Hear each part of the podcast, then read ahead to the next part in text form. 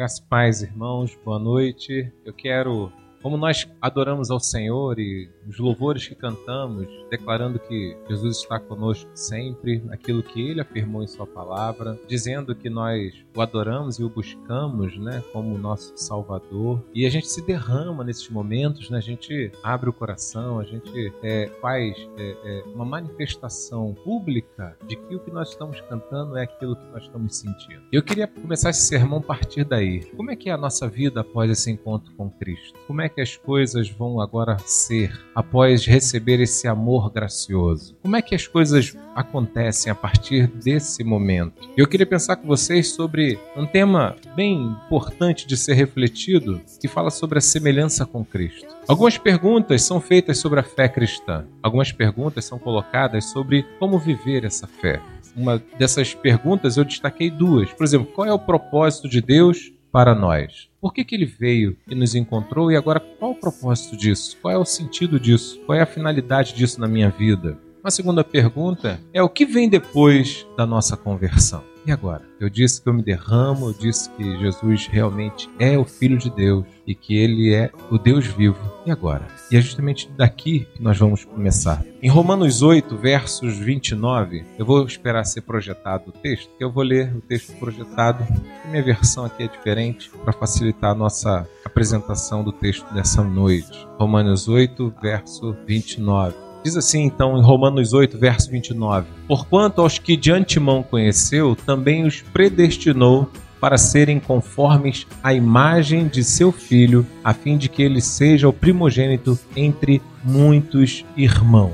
Encontramos aqui em Romanos uma expressão onde o apóstolo Paulo vai dizer que ele de antemão nos conheceu, nos predestinou para que sejamos, como ele coloca ali, é, para que nós fôssemos conforme a imagem de seu filho, a semelhança com Cristo. Verifique que então, a partir desse momento onde eu declaro que Jesus é o Filho de Deus, o meu Salvador, agora, a partir disso, nós somos chamados a ser a semelhança dele. Esse é o propósito. Ele é o primogênito do Pai, ele é o, é o, filho mais velho, nosso irmão mais velho, ele é aquele que é a nossa, nosso escudo, nossa, nossa guarita, é aquele irmão guerreiro que nos guarda, que nos livra, e é aquele irmão com o qual todos os caçulas desejam parecer. Já falei aqui algumas vezes, né? Eu tenho um irmão que é nove anos mais velho do que eu, e com 17 anos ele foi para a Marinha, foi ser fuzileiro. Quer dizer, ele tinha 17, eu estava ali na casa dos nove anos, né? Ele ia completar 18, eu estava na casa dos nove anos. E imagina, uma criança com 9 anos olhando o irmão mais velho, fardado,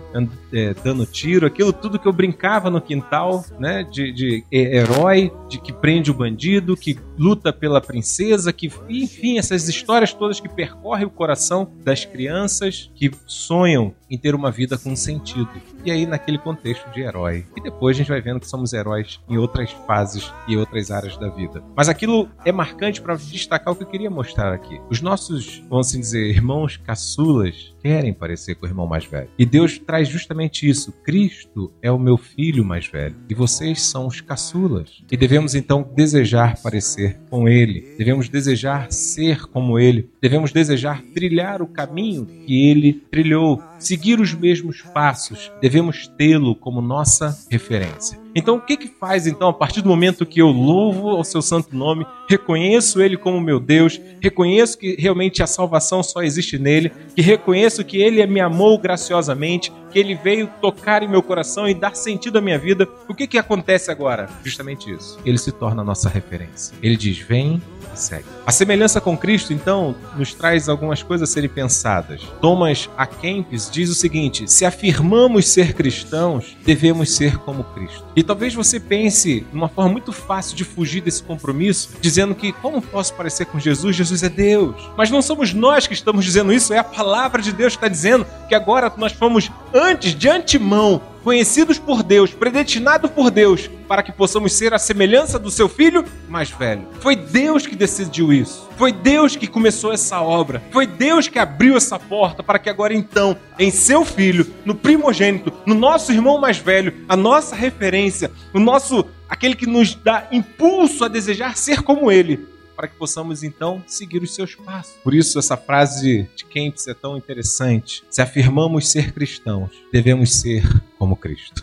Não tente justificar isso na sua mente, escapulindo pela ideia de que ah, Jesus é Deus, eu nunca vou ser como ele. Não tente justificar dizendo ah, Jesus é santo, não cometeu nenhum pecado, eu sou pecador. Então é impossível seguir os passos de Jesus. Não tente fazer essas justificativas porque encontramos justamente no texto que vemos hoje, bem como também no texto que citei, quando o próprio Cristo diz: Vem e segue-me, siga os meus passos, aprendei de mim, seja meu discípulo. Com isso, então, a semelhança com Cristo, devemos ter alguns. Eu, destaquei aqui três coisas importantes a serem consideradas. Vamos olhar para o nosso Senhor, vamos olhar para o nosso irmão mais velho, vamos olhar para o nosso Redentor. E nesse anseio de parecer com Ele, de ter a semelhança dele, de seguir os seus passos, eu destaco um primeiro aspecto: devemos ser como Cristo em sua encarnação. Lá em Filipenses 2, quiser digitar aí, procurar Filipenses 2 para nós, versos 5 a 8, retrata justamente do sentimento que Jesus teve ao encarnar e assumir a natureza humana. O sentimento de Jesus ao deixar o seu trono, o seu, o seu santíssimo trono e se humilhar, assumindo a natureza humana e se tornando semelhante a nós com uma única diferença: não pecou. Qual era o sentimento? E está destacado lá em Filipenses 2, aquilo que o apóstolo Paulo vai desafiar também a igreja, dizendo: Tende em vós o mesmo sentimento que houve também em Cristo Jesus, pois ele subsistindo em forma de Deus, não julgou com usurpação o ser igual a Deus. Antes, a si mesmo se esvaziou, assumindo a forma de servo, tornando-se em semelhança de homens e reconhecido em figura humana. A si mesmo se humilhou, tornando-se obediente até a morte e morte de cruz. O desafio de, de seguirmos então os passos do Senhor, de sermos semelhantes com Cristo em sua encarnação, retrata não no fato de que haverá entre nós agora algum tipo de, de ação divina daquilo que torna nos tornaria como deuses, mas a imagem daquilo que o apóstolo está dizendo, ter o mesmo sentimento, ter o mesmo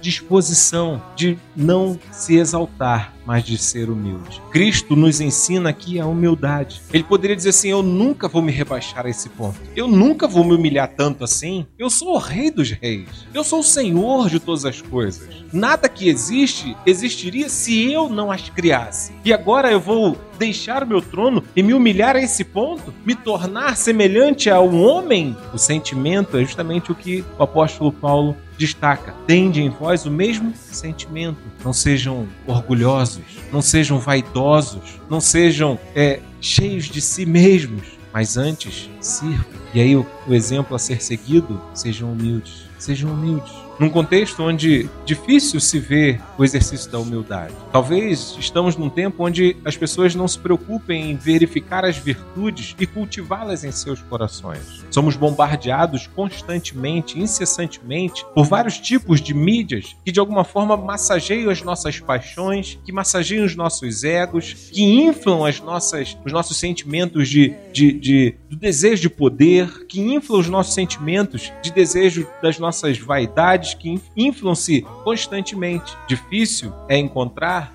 o exercício constante diário de servir, de sermos humildes, de nos olharmos para nós mesmos e não nos considerarmos superior a ninguém. Um ensino do próprio Cristo que nos chama a fazermos dessa forma. A humildade que passa onde a gente vai considerar o outro sempre superior a nós para que de alguma forma nunca desprezemos ninguém. Encontramos a mensagem de quando Cristo diz que foi recebido ou que foi desprezado. E os discípulos, quando isso aconteceu? Quando a um desses pequeninos deram de comer, a mim fizeram. Ou quando a um desses desprezaram, a mim desprezaram. Verifique que o exercício da humildade, ao ser representado a um pequenino, é que aquele que não tem nenhuma influência sobre a minha vida, ele é um menor do que eu. Ele não tem poder para decidir. Ele não é o meu chefe ou meu comandante. Ele não é alguém de poder social que possa de alguma forma me beneficiar. Ele não é alguém de influências políticas. É só um pequenino. A imagem que Cristo coloca era justamente de que os seus discípulos deveriam servir aqueles que nada podem servir. Porque nós temos a tendência de servir aqueles que podem nos beneficiar. É muito fácil eu convidar as pessoas para jantar na minha casa e essas pessoas serem aquelas pessoas que compõem, vamos assim dizer, aquele meu quadro que chamam hoje, né, tipo, uma rede de benefícios mútuos uma rede onde nós construímos amizades e relacionamentos que se autoalimentam. Difícil é convidar aquele que não pode me oferecer nada, aquele que não tem, às vezes até a conversa não é interessante. A imagem que Jesus mostra é que devemos ser humildes ao ponto de servir aqueles que nada podem fazer por nós. E isso é humildade. É nos baixar aquele que é realmente o mais fraco, de nos curvarmos para assistir aquele que realmente, em toda a sua história, nunca pôde ou talvez nunca possa, de alguma forma, nos beneficiar, mas ainda assim é uma pessoa criada à imagem e semelhança de Deus, amada por Deus e quando nós olhamos nessa estrutura, pois é justamente isso que Cristo mostra, que na estrutura das relações humanas, nós temos essa tendência de considerar as classes sociais, mas na relação a partir dos olhos de Deus, todos foram criados pela mão dele. Na, na relação dos olhos de Deus, todos são chamados ao arrependimento, sejam ricos, sejam pobres, sejam intelectuais ou sejam aqueles que não tiveram tanta cultura. O fato é que todos os seres humanos pecaram e todos estão na mesma condição diante do Senhor. Todos precisam das misericórdias do Deus vivo. Mas se nos arrogarmos, se puxarmos para nós todo sentimento de grandeza, se puxarmos para nós toda ideia de que somos melhores e superiores aos outros, se arrogarmos para nós esse tipo de sentimento e que é alimentado constantemente por várias vias desse tempo, com certeza desprezaremos o Cristo, pois ele se humilhou, ele se curvou, ele veio até nós para que então fôssemos resgatados, para que então fôssemos amados, para que então fôssemos transformados. A semelhança com Cristo, devemos ser como Cristo então em sua encarnação. E essa encarnação é um exemplo de humildade. Servimos as pessoas que não podem nos servir? Nos preocupamos com as pessoas que não podem nos beneficiar com nada? Estamos atentos a essas questões? Ou só nos movimentamos com aqueles que nos dão benefícios? Ou só mantemos relacionamentos com aqueles que de alguma forma podem produzir algum tipo de benefício para nós? O desafio do exercício da humildade é servir aquele que nada pode fazer por você. Foi isso que Jesus fez. Fez algo grandioso por nós que nada podíamos ofertar para ele. E a nossa vida mudou por causa disso. Tedes esse mesmo sentimento. O segundo aspecto a ser pensado, a semelhança com Cristo, devemos ser como Cristo em seu serviço. Quando nós olhamos para uma passagem da Bíblia que está lá em João 13, hoje eu, hoje eu botei a Letícia para trabalhar comigo no sermão. Vamos lá. Em João 13, versos 14 e 15, retrata um momento onde Jesus está preparando a ceia e quando então, após cearem, após desfrutarem desse momento, ele tira a parte de cima das suas vestes ele pega uma, um, uma toalha, ele enche um balde com água e vai lavar o pés dos discípulos. Ora, se eu, sendo o Senhor e o Mestre, vos lavei os pés, também vós deveis lavar os pés uns dos outros porque eu vos dei o exemplo, para que, como eu vos fiz, façais vós também. A semelhança com Cristo, então, devemos ser também no serviço. Essa imagem do próprio Deus, que é o Senhor da mesa, que é o que é o corpo e o sangue. Ele que é o doador, ele que é o consumador. Ele que é aquele que realizou todos os fatos da nossa salvação. Agora então se tira a parte de cima das suas vestes, se curva aos pés dos discípulos que estão ali com ele e começa a lavar os seus pés.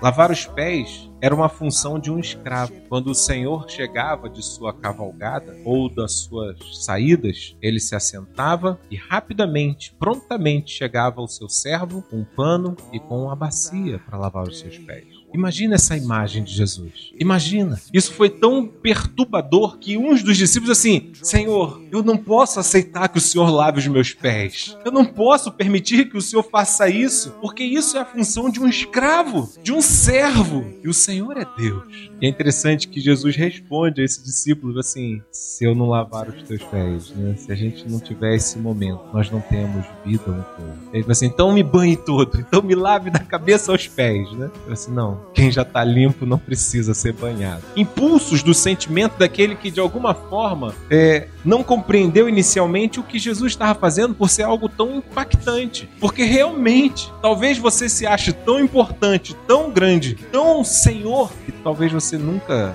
se dispõe a servir aquele que teoricamente deveria estar servindo. Momentos semelhantes também Jesus passou por isso. Quando reunido com seus discípulos à mesa e sendo servido pelas pessoas da casa, ele para por alguns instantes e pergunta: quem é mais importante? Quem está à mesa ou quem serve? É óbvio, uma, uma, é uma pergunta com um raciocínio bem objetivo e lógico. É óbvio que na estrutura humana, as pessoas que estão sentadas à mesa são mais importantes do que estão servindo. As que estão servindo foram ali para cumprir um propósito seja ela porque são é, é, empregados ou servos, enfim, o fato é que elas estão obedecendo ao momento de servir aqueles que estão à mesa. Então, os mais importantes são os que estão à mesa. Mas a resposta de Jesus é justamente confrontar isso e dizer: Eu vim para servir. Porque servir não é se diminuir. Porque ser servo uns dos outros não é, de alguma forma, se, se desprezar. Pelo contrário, é justamente o que Deus está nos ensinando, é justamente o que o nosso irmão mais velho está nos ensinando. Servir uns aos outros é um caminho da edificação de um coração de um homem e de uma mulher forte, de pessoas que servem pela, pela alegria de serem úteis nessa vida, de serem pessoas abençoadoras, de serem pessoas que não se limitam às estruturas sociais estabelecidas pela essa ordem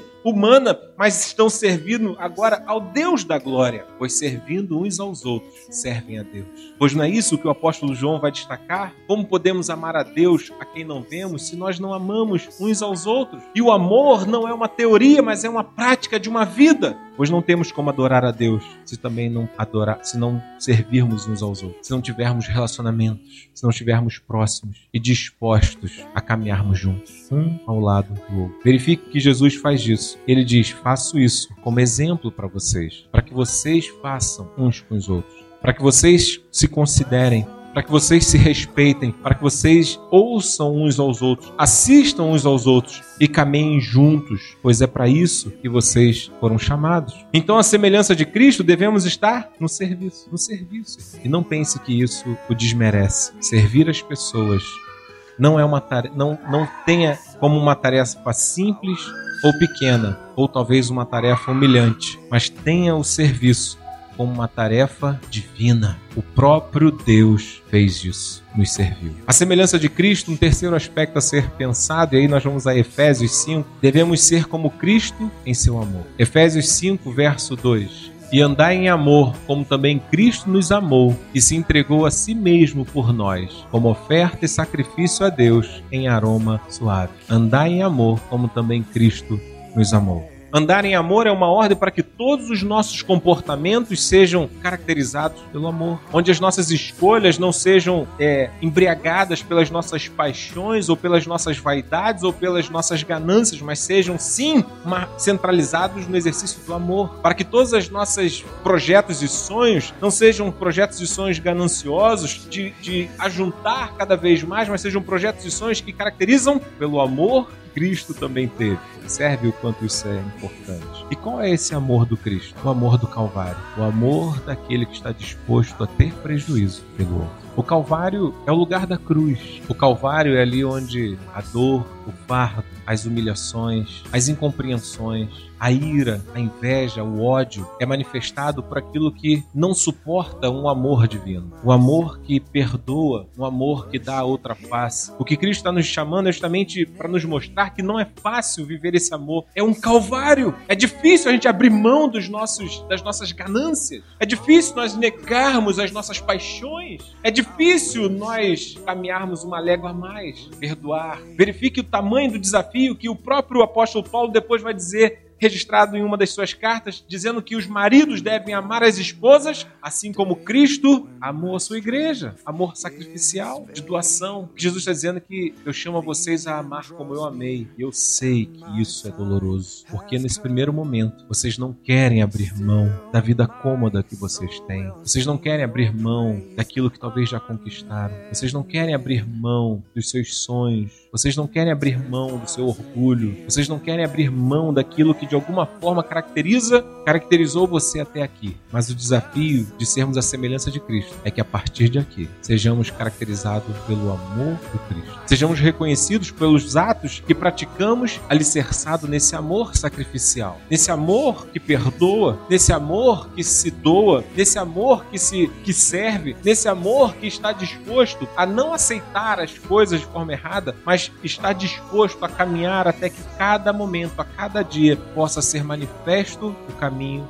do amor do Deus vivo. Verifique como é que deve ser a nossa vida então. Uma vida que expresse o amor do Calvário. E às vezes é fácil a gente olhar para aqui, para os que são casados, como em muitos dos conflitos nos nossos relacionamentos né, conjugal, está associado à nossa arrogância, ao orgulho. Não vou ceder, não vou mudar. Eu penso assim acabou. Eu uso essa referência porque todos os casados aqui com certeza vão, é fácil verificar isso. Que às vezes passamos dias aborrecidos ou, ou ferindo uns aos outros por coisas que na verdade bastava alguém dar o braço a torcer. E isso também em todas as áreas da vida. Às vezes nós passamos boa parte da nossa vida afirmando teimosias, afirmando vaidades, afirmando ganâncias e orgulhos do nosso coração. Mas nessa noite Deus diz: baseie sua vida no amor do Calvário. Um amor que não é sustentado por aquilo que a gente quer, mas um amor que é sustentado pelo sacrifício, pelo sacrifício. E é exemplo do que dei no casamento, que é algo tão gratificante, tão abençoador ter alguém ao nosso lado com quem possamos crescer juntos, ter cumplicidade e viver aquilo que a Bíblia diz, nos tornarmos ambos ambos uma só carne, ainda que tenha todos esses desafios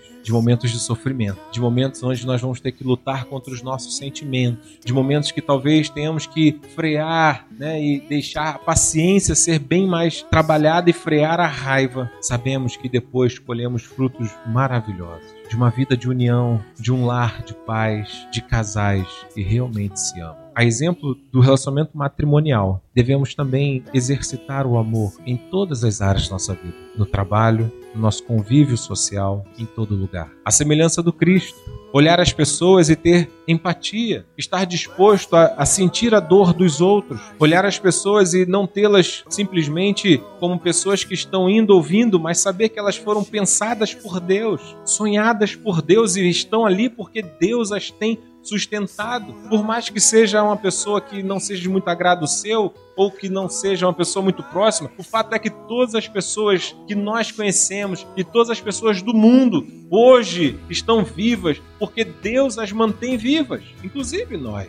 Então precisamos olhar para as pessoas que Deus de alguma forma faz estar próximos de nós e entender que elas precisam ser abençoadas pelas nossas práticas de amor. Elas precisam olhar na nossa vida e verificar que realmente o que dá sentido a todas as suas escolhas é o amor sacrificial. Os nossos filhos em nossos lares precisam ver que realmente nós nos humilhamos para que a nossa casa seja edificada no amor sacrificial. Que nós nos recuamos, que nós nos arrependemos, que nós pedimos perdão, que nós perdoamos. Exercícios dos quais Deus nos fala nessa noite a semelhança do meu filho, que agora vocês também são meus filhos. O que Deus quer com isso é imprimir em nós o caráter dele e dizer vocês vão ser reconhecidos com as suas atitudes e as pessoas vão olhar, são realmente filhos de Deus, porque não seguem as paixões, não seguem as vaidades, seguem a lei do Senhor, seguem os passos do primogênito. É isso que Deus quer de nós nessa noite. A semelhança do seu filho, que ele olhe para nós e seja filho bendito em quem me compraz. Eu amo vocês. Eu quero que vocês pareçam comigo, porque é interessante quando a gente olha para os filhos e a gente vê, e já há um bom tempo eu reparo isso também nas outras pessoas, porque elas dizem que o Rafael parece comigo em questões de, dos trejeitos né? E da personalidade um pouco. Eu falei assim, coitado do meu filho, já começou mal, né? Parecendo comigo. Mas, enfim, é uma brincadeira, lógico. A gente verifica que as pessoas que se relacionam e são famílias se parecem, se parecem. E um pai decente, honesto, trabalhador, uma mãe decente, honesta, trabalhadora, né? Dedicada à sua família, que teme ao Senhor, quer que os seus filhos também pareçam com eles. Que eles sigam o mesmo Deus que eu sigo. Que eles tenham a mesma ética que eu tenho. Que eles vivam a justiça como eu vivo. O que Deus quer, ao nos fazer seus filhos, é que agora que a gente pareça com Ele. Deus quer imprimir em nós o seu caráter. E a semelhança do primogênito dele, que é a nossa referência. Devemos então viver a humildade. Devemos, nesse, nesse processo, viver o serviço. E devemos viver o amor sacrificial. E sermos reconhecidos pelas pessoas que estiverem próximas de nós. E realmente somos filhos de Deus, pela nossa vida, pelo nosso testemunho. É isso que Deus quer de você. Cantamos, Senhor, nosso Deus, o Senhor está conosco, né? Cantamos e nos derramamos nos louvores, mas Deus diz: Mas olha, eu quero que a sua vida mostre para as pessoas ao seu lado você é meu filho, que você quer seguir os passos de Jesus, do irmão mais velho, e parecer com ele. Para isso que Deus te trouxe para te dizer isso. Às vezes a gente vê juventudes que querem parecer com os artistas do nosso tempo, crianças que se debruçam em gestos, coreografias e danças para parecer com tais pessoas. Eu quero dizer para você, concluindo a minha fala, que todos nós temos uma referência. Todos nós. Nenhum ser humano é, como assim dizer, é senhor da sua, do seu próprio estilo todos nós parecemos ou seguimos alguma influência. E aí eu te pergunto: quem tem sido a sua referência? Quem tem dado norte para as suas escolhas? Quem faz você ser quem você é hoje? Cristo Jesus ou as coisas desse tempo? Que Deus assim nos abençoe, irmão. E a semelhança de Cristo. A semelhança de Cristo. É isso que Deus quer. Nos preparamos assim para a mesa do Cristo. Eu vou estar convidando os presbíteros presentes a estarem nos auxiliando. Presbítero Afonso, presbítero Jocinei. José eu não vi, né? Então, estejam vindo aqui à frente, nos auxiliando. Quero, antes dessa mesa, convidar você a curvar a sua cabeça. E esse é o momento onde você diz: Ah, Senhor, talvez eu tenha tido referências erradas. Talvez eu tenha querido parecer com, com pessoas ou ter sonhos e projetos que as pessoas desse tempo nos oferecem e eu não tenho olhado para os seus projetos, não tenho olhado para aquilo que o Senhor quer de mim. Talvez esse seja, seja a sua oração e se for, faça. Coloque agora, gente de Deus, diga: Senhor, eu quero seguir os passos do meu irmão mais velho. Eu quero ser bênção como ele é. Eu quero ter o teu caráter. Então coloque isso em oração diante de Deus, para que possamos em seguida participar dessa mesa e expressa o sacrifício de Cristo por amor de você, por amor a você. Gracioso Senhor, imprime em nossos corações a tua palavra. Grava, Senhor, em nós o teu caráter e que todas as pessoas ao nosso redor, onde quer que nós estejamos, possam perceber em nós o teu filho. Perceber em nós que nós seguimos os passos de do Cristo e nós queremos parecer com o irmão mais velho e muito mais intenso do que eu quis parecer com meu irmão quando eu era criança, sendo um soldado. Eu admirava e queria ser também aquele soldado. E hoje o Senhor me chamou, Senhor, para ser como Cristo, a semelhança dele no serviço, na humildade e no amor. Que isso seja latente em nossos corações. Que a gente realmente tenha essa inspiração, Senhor. E dia após dia tenha Cristo como nosso alvo. Todos os dias, todos os instantes. É o que suplicamos. Em nome de Jesus. Amém.